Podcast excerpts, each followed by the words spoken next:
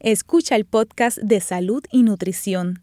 Este programa se emite los martes a las 5 y 30 de la tarde por Radio Universidad de Puerto Rico en el 89.7 FM San Juan y el 88.3 FM Mayagüez. Todo un mundo de música e información.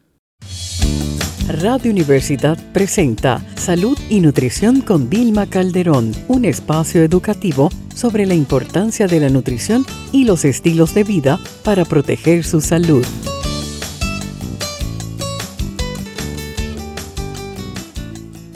Muy buenas tardes, Puerto Rico. Les habla Vilma Calderón, licenciada en Nutrición y Dietética y la moderadora de su programa Salud y Nutrición con Vilma Calderón, todos los martes a las 5 y 30 de la tarde por aquí por Radio Universidad en el 89.7. Bueno, en la tarde de hoy hemos decidido invitar al doctor Fernando Cabanillas para que nos hable un poquito sobre la variante Delta que está en Puerto Rico y cuál es la situación en estos momentos del COVID eh, en los hospitales y en nuestro país. Así que muy buenas tardes, doctor Cabanilla, y gracias por aceptar la invitación. Buenas tardes, Mina. Saludos a todos. Doctor, tenemos la variante Delta en Puerto Rico y he leído que tanto los vacunados como los no vacunados pueden infectarse con esta variante e incluso infectar a otros. ¿Eso es correcto? Definitivamente esta variante es mucho más contagiosa, es 60% más contagiosa que la cepa británica, que es la que predominaba en Puerto Rico y en el mundo entero hasta hace poco, cuando llegó la variante Delta que vino de la India y esta variante pues donde llega eh, se queda y no solamente se queda sino que predomina en poco tiempo, en cuestión de pocas semanas ya en Estados Unidos más del 70% eh, de las infecciones son por la cepa Delta. Y según los datos de, Europa, eh, sugieren que esta variante cuando infecta a alguien eh, tiene un riesgo más alto de, que terminen hospitalizados, eh, más que más que la, variante británica. Eh, aunque esté vacunado, todavía podría terminar hospitalizado. así que eso es diferente a, la, a, los datos de la, de la cepa británica eh, lo otro que es importante es que se supone que para poder funcionar bien la vacuna eh, en, contra de, de COVID-19, eh, para la cepa delta en específico, tiene que tener por lo menos dos dosis de la, de, la vacuna.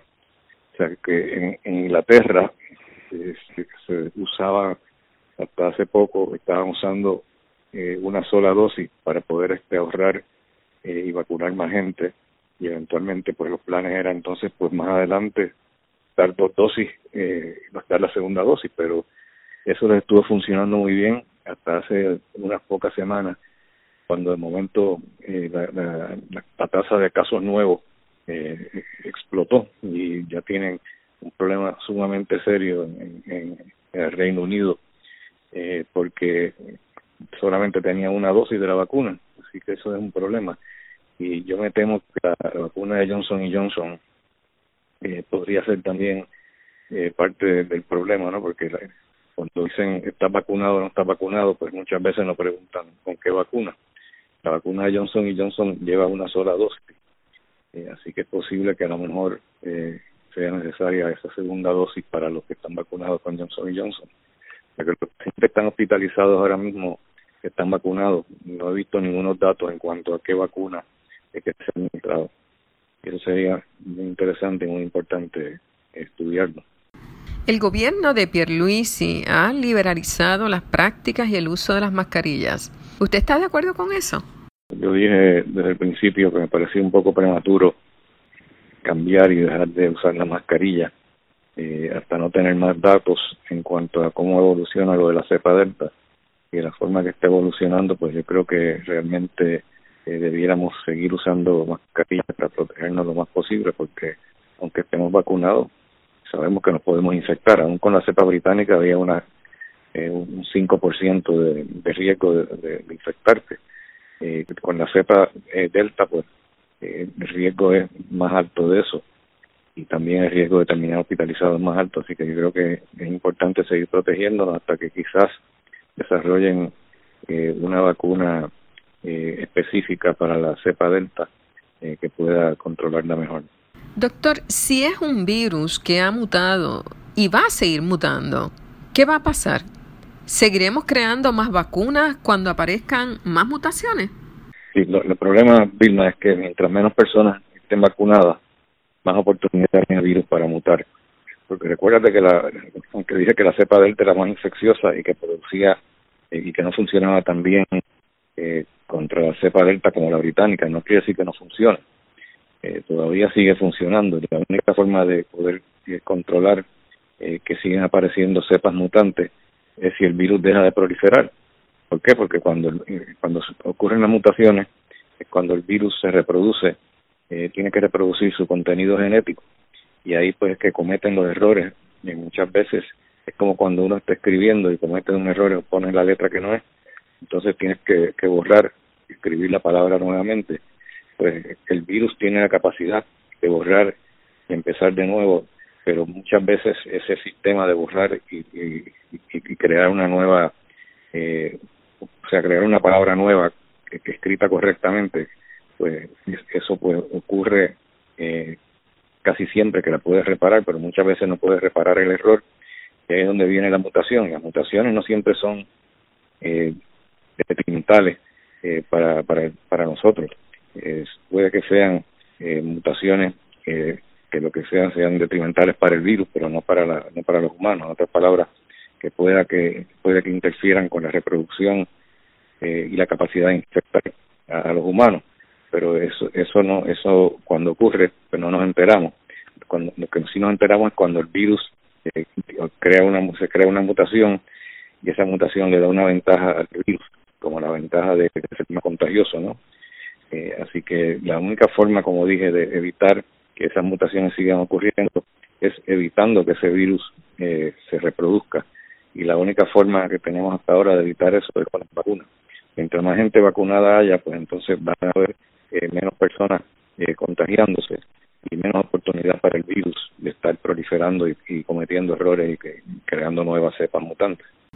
Pero ahora mismo eh, podemos infectarnos con el virus, tanto los no vacunados como los vacunados, y en ese sentido, ambos grupos pueden propiciar las mutaciones.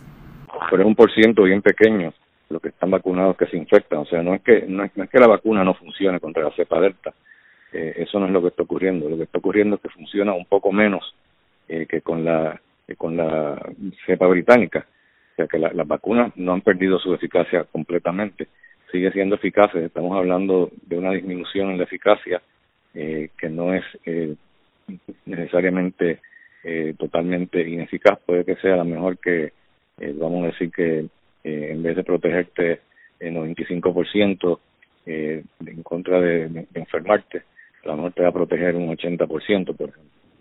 Eh, todavía hay un montón de gente eh, que se beneficiarían eh, de la vacuna y, y, tienes razón que a lo mejor van a tener que crear eh, una vacuna nueva eh, en contra de la cepa esta. Estoy seguro que ya tiene que haber compañías farmacéuticas trabajando en eso porque esto lo ven como una oportunidad, obviamente eh, una oportunidad comercial grande para ellos, pero realmente yo creo que vamos quizás a tener este o tener que usar una tercera dosis es una posibilidad porque es posible eh, que con la tercera dosis pues que cree un, nivel de anticuerpo más alto que sea más protectivo, más protectores, perdón, que, que con las dos dosis. Sabemos que hay algunas vacunas en el mercado, me refiero a vacunas eh, de otros tipos, no de COVID, eh, que hacen falta tres dosis en vez, en vez de dos. Por ejemplo, la vacuna de hepatitis eh, hacen falta tres dosis.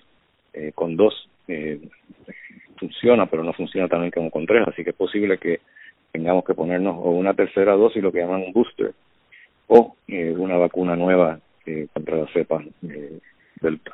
Doctor, hasta el momento, la inmunidad lograda por las vacunas, ¿cuánto dura? ¿Seis meses o, o cuánto? Eso no lo sabemos todavía. Sabemos que a los seis meses todavía hay anticuerpos eh, después de la vacuna, eh, pero que empieza a bajar el, que empieza a bajar el nivel. Eh, pero eso pasa con todas las vacunas, no es con esta nada más. Eh, lo que mucha gente no, entiende y no que no lo entiende es que no se ha dado, eh, no se ha dado la, explicación eh, que el cuerpo humano tiene lo que llamamos unos linfocitos memoria, que quiere decir que cuando cuando la, inmunidad baja, que el, el, nivel de anticuerpos baja, esos linfocitos memoria eh, han sido ya eh, expuestos al virus o la vacuna y entonces cuando entra en contacto de nuevo con ese virus años después esos linfocitos memoria empiezan a proliferar y eventualmente pueden empezar a, producir anticuerpos. Es interesante que con la vacuna de viruela, que es de las que más tiempo lleva en el mercado, eh, 50 años después se han detectado las células memoria contra del virus de, la viruela. O sea que esto de que, de que baja el nivel y que ya está desprotegido no es totalmente cierto un nivel de anticuerpos bajo, entonces no necesariamente es el único criterio que tenemos para evaluar la inmunidad en las personas, ya que estos linfocitos memoria pueden igualmente activarse y combatir el virus. ¿Es correcto? Exactamente, no solo eso, sino que también existen existe otro tipo de inmunidad. El sistema inmune eh, no es todo basado en anticuerpos. Tenemos lo que llamamos la inmunidad celular, eh, que son eh, que es mediada por los linfocitos T, la, inmunidad humoral, que es la que tiene que ver con la producción de anticuerpos, eh, es mediada por los linfocitos B. Eh, pero hay linfocitos que llamamos linfocitos T, cuya función es, es, muy diferente a la de a, la de los linfocitos B, o sea que, que, son capaces de, de matar el, el virus eh, directamente sin necesariamente producir anticuerpos, o sea que son linfocitos que llamamos eh, citotóxicos, que pueden entrar en contacto con, con el virus y producir ciertas moléculas que no son anticuerpos, que son capaces de matar el virus. Y, o sea, que, que, no todo es anticuerpo. Por eso yo creo que eh, creemos que, entendemos esto muy bien, pero realmente sabemos eh, que estamos hablando todavía, o sea, estamos realmente todavía, podríamos decir, hasta en pañales en cuanto a la, comprensión de cómo es que funciona eh, todo esto de la vacuna del COVID.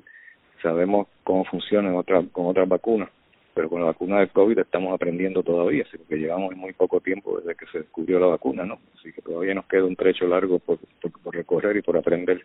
Hasta el momento, y con la experiencia que ya existe, ¿qué efectos adversos tenemos con las vacunas? Vamos a dividir los efectos adversos en, en, dos, eh, dos categorías. Los efectos adversos inmediatos, eh, que son eh, básicamente dolor en, el área inyectada, dolor en el brazo donde te inyectan. Eh, también puede dar fiebre, eh, te puede dar eh, un decaimiento que puede durar uno o dos días lo máximo. Y usualmente reacciones alérgicas no ocurren, ocurren muy poco. Han habido algunos casos reportados lo que llamamos una reacción anafiláctica, que es una reacción alérgica que es muy severa, que puede causar la muerte, pero hasta ahora no eh, no creo que haya muerto nadie, por lo menos la última vez que miré no había nadie que hubiese muerto eh, debido a una reacción anafiláctica. Hay mucha gente que se preocupa eh, porque son alérgicos a múltiples sustancias, eh, pero lo, lo, más importante es, si ese es el caso, pues consultar con un, con un alergista eh, porque ya se ha determinado que las reacciones eh, anafilácticas que ocurren con la vacuna, que como dije ahorita son extremadamente raras, eh, pero que usualmente cuando ocurren es debido a una reacción eh, en contra de, de, una proteína eh, que se llama PEG, que es parte de la vacuna. Si tú no eres alérgico a eso, pues entonces las probabilidades de que te dé una, una reacción anafiláctica y que te mueras, pues son eh, prácticamente cero. Eh, esas son las reacciones eh, inmediatas, ¿no? Entonces las reacciones a largo plazo, eh, pues no, no, han habido prácticamente ninguna importante. Se estaba hablando acerca de Guillain-Barré. Guillain-Barré es una condición neurológica que se ha asociado con algunas vacunas, por ejemplo la vacuna de la influenza, pero que no, no siempre son debido a alguna vacuna. Eh, Guillain-Barré puede ocurrir también de una forma eh, espontánea sin relación eh, con una vacuna, pues puede ser mediada por un virus. Y lo, lo interesante es que pues se había criticado o se había preocupado mucho la gente con, la, los casos de Guillain-Barré eh, causados por la vacuna de influenza, pero resulta que si, si a ti te da influenza, eh, las probabilidades de que desarrolle Guillain-Barré son más altas que si te pones la vacuna. En otras palabras, eh, sí hay casos de Guillain-Barré debido, debido a la vacuna de influenza, eh, pero es más probable que te dé Guillain-Barré si no te vacunas que si te vacunas, porque te puede proteger de la influenza, que también puede producir Guillain-Barré. En, en, este, en caso de la vacuna eh, de, de, COVID, eh, pues se había hablado acerca de, no de la vacuna moderna, ni, lo de, sino la, eh, ni la de Pfizer, creo que era la de Johnson Johnson, sí, la de Johnson Johnson, que se había descrito hace poco un caso de Guillain-Barré. Eh, pero, eh, obviamente, eh, eso es debido eh, a una reacción en contra de, del virus eh, o, de parte o, parte del componente del virus y eso podría ocurrir también si te da COVID, te puede dar Guillain-Barré también, así que no creo que, podamos decir que, que, que, no te debas vacunar por, por temor al Guillain-Barré, que es la, las complicaciones a largo plazo que pueden, que pueden ocurrir con alguna de las vacunas. Así que realmente a largo plazo, pues hay mucha gente que no se quiere vacunar porque tienen miedo o tienen temor a reacciones que puedan ocurrir a, largo plazo. Y a largo plazo, pues yo no sé cómo definirlo. Yo sé que por lo menos hasta ahora que llevamos siete meses ya vacunando, no ha habido reacciones así a largo plazo que sean eh, importantes. ¿Y miocarditis y problemas de coágulos? Sí, este, eso sí, eso, eso puede ocurrir, pero ocurre con el virus también. De hecho, una de las complicaciones comunes con, con el virus de, o sea, cuando te infectas con el virus de COVID, eh, son coágulos. Eh, hay algunos coágulos que son muy particulares que se han descrito con alguna de estas vacunas, creo que fue con la de AstraZeneca, que no se está usando acá en Puerto Rico, eh, unos coágulos en, el cerebro eh, que ocurre extremadamente raro, ¿no? Pero se, han descrito, se piensa que sí, probablemente tiene una, una relación con la vacuna, pero no, no es la vacuna moderna ni la de Pfizer, la, vacuna de AstraZeneca es la que se ha asociado con esos coágulos en el cerebro. Yo creo que realmente hasta ahora la, la, vacuna ha resultado ser eh, muy segura eh, y la prueba está eh, que eh, hay muy pocas reacciones que se han descrito a largo plazo y las que se han descrito pues son sumamente raras. En términos de yo creo que siempre cuando uno habla de seguridad pues tiene que poner una ponerlo en una balanza porque no hay ninguna medicina que sea 100% segura. Claro, una aspirina te tomas una aspirina te puede dar un montón de, efectos secundarios bien serios. Eh, pero lo que hay que hacer es ponerlo en una balanza o sea qué qué, qué es más importante la, el riesgo o o el, o el, o el, o el, efecto protector, porque hasta ahora eh, con, la, con, la, con la epidemia que, que, tenemos ahora mismo, la pandemia que estamos viviendo ahora mismo en Estados Unidos eh, y en Puerto Rico también, eh, prácticamente todos los pacientes que están, siendo, hospitalizándose eh, han sido personas que no se han vacunado. No quiere decir que no que, no te puedas hospitalizar si te vacunas, o sea, puede ocurrir, pero la gran mayoría, 97% eh, son los datos de Estados Unidos, eh, el 97% de las personas hospitalizadas por COVID hoy en día son pacientes que no se han vacunado. Eh, así que yo creo que hay que mantener eso en mente, ¿no? Estamos a un año y medio de la pandemia y muchos dicen y creen que ya debemos liberalizarlo todo, ya que la pandemia pues parece que está en control. ¿Usted piensa que eso es correcto? No, definitivamente no. Yo creo que no podemos estar totalmente tranquilos hasta que no eliminemos eh, el riesgo eh, en el mundo entero. Y creo que eso debe ser la, la meta, ¿no? Eh, eliminarlo como hemos eliminado el polio, ¿no?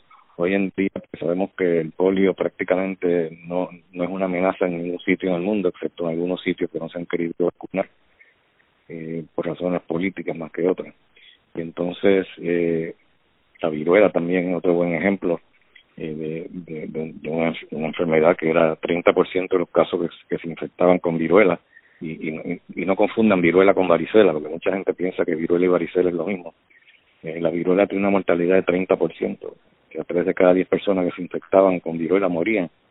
Y, esa enfermedad se erradicó de la faz de la tierra eh, por medio de las vacunas. Así que yo no acabo de entender la mentalidad antivacuna, se me hace bien difícil entenderla realmente. ¿La mortalidad en el COVID está entre el 1 y 2%? Está como en un 2.3%, dependiendo de, del sitio, ¿no? Por ejemplo, esa es una pregunta bien interesante, porque hay países, uno piensa que cuando se infecta la gente se van a morir, y la mortalidad, eh, pues hay, hay dos formas de medirla. Eh, la mortalidad de los pacientes infectados eh, que viene siendo como un 2.3%, como te dije, o la mortalidad eh, en, la, en el país entero, o sea, cuántas personas mueren de, COVID en un país. En Estados Unidos tenía una de las tasas más altas, eh, y, en, sin, sin embargo en Haití tiene las tasas más bajas del mundo, un país subdesarrollado totalmente, eh, con unas facilidades bien pobres. Eh, pero que estoy convencido que hay un elemento genético eh, que los protege de, del COVID, porque lo mismo ocurre en algunos países de África, especialmente los de África eh, Occidental, que tienen una mortalidad bien baja eh, debido al COVID. Y parece que hay alguna algún gen eh, o, o, es que no hay un gen, eh, mejor probablemente es que, es que no existe un gen eh, que te hace más susceptible a, a, adquirir este COVID y a morir de COVID. Y se ha descubierto que los neandertales eh, son una, una raza eh, básicamente prehistórica. Eh, esa gente, pues, eh, dejarse cruzaron con Homo sapiens y al cruzarse con el Homo sapiens, pues diseminaron, eh, diseminaron no, sino que dejaron eh, una huella eh, genética y se, no, se ha encontrado que las personas que tienen esos genes neandertales eh, son como 2 a 3% de todo el contenido genético del de Homo sapiens, pero los que tengan esos genes neandertales eh, por, por los que no tienen. Y se da la casualidad que, que el Homo sapiens eh, que no es, que no tiene genes neandertales se quedó en África. Y no, no, no se fue a Asia y a otros países europeos. Y es un dato sumamente interesante. Aparte del componente genético, ¿no le parece a usted que el estilo de vida, la pobre alimentación y el serio problema de obesidad que existe y que está presente en Estados Unidos y también en Puerto Rico son otros factores de gran importancia que pueden agravar la infección con el COVID? Tienes toda la razón. Eh, la obesidad definitivamente es uno, uno de los de los factores eh, más comúnmente asociados con mortalidad una vez te infectas con COVID.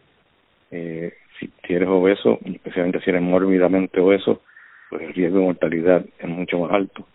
Y es algo bien complejo, o sea, no, no, no es tan fácil como, eh, como, obesidad versus no obesidad. Hay otros factores, obviamente, si tú eres diabético, por ejemplo, y te infectas, pues el riesgo también de mortalidad es más alto. Eh, existe una calculadora que puede conseguir en Internet que, que es para calcular eh, el riesgo de morir eh, y tiene varios factores que se consideran en, esa, en, esa ecuación para calcular la, mortalidad o el riesgo de mortalidad, porque no, nada, nada es 100%, o sea, yo no te puedo decir que si tienes tal y tales factores 100% van a morir y si no los tienes 0% van a morir, es una cuestión de riesgo, el 10% de mortalidad, por ejemplo, versus un 50%, eh, o versus 70%, pero nada, nada va a ser cero a 100%. Cero o 100%, quiere decir, no es blanco y negro, ¿no? Pero sí hay muchos factores. Sufrir obesidad, tener otras enfermedades, no hacer ejercicio, no tomar sol, ni en las primeras horas del día, ni en la tarde, tener deficiencia de vitamina D tan alarmantemente presente en la población, llevan definitivamente a un caldo de cultivo que abona a complicaciones con la infección del COVID. Bueno, no solamente Estados Unidos, Vilma. En Puerto Rico también hay una cantidad de obesidad inmensa y hay muchos diabéticos, hay una cantidad de diabéticos increíble en Puerto Rico. Y esos son de los dos factores más importantes que determinan la mortalidad, la, la obesidad y la diabetes. Obviamente hay otros también, por ejemplo, si tienes problemas cardíacos, pues eso también eh, se puede afectar si tiene problemas pulmonares también, si tiene enfisema, por ejemplo, de la COVID, pues obviamente la lógica que sí que van a tener una, una, un riesgo mayor de morir. Se nos ha terminado el tiempo en la tarde de hoy, pero los volveremos a invitar, doctor. Me gustaría que por favor les diera a nuestro público unas recomendaciones finales, incluyendo la protección y el estilo de vida.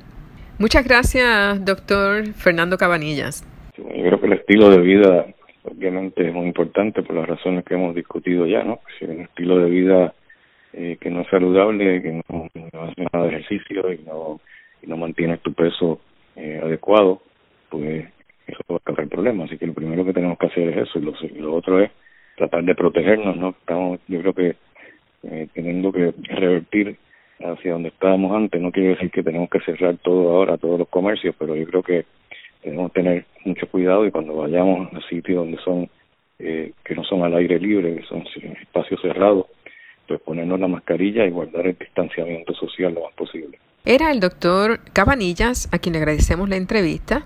El programa de hoy ha finalizado, pero les recuerdo, amigas y amigos, que tienen una cita conmigo el martes próximo a las 5 y 30 de la tarde. Muy buenas tardes. La orientación en este programa no sustituye su tratamiento médico. Manténgase en contacto con nosotros a través de Facebook bajo Salud y Nutrición con Vilma Calderón. Gracias por su sintonía y les esperamos el martes próximo a las 5 y 30 de la tarde. Buenas noches. Acaba de escuchar el podcast de Salud y Nutrición. Le invitamos a que nos sintonice los martes a las 5 y 30 de la tarde por Radio Universidad de Puerto Rico en el 89.7 FM San Juan y el 88.3 FM Mayagüez. Todo un mundo de música e información.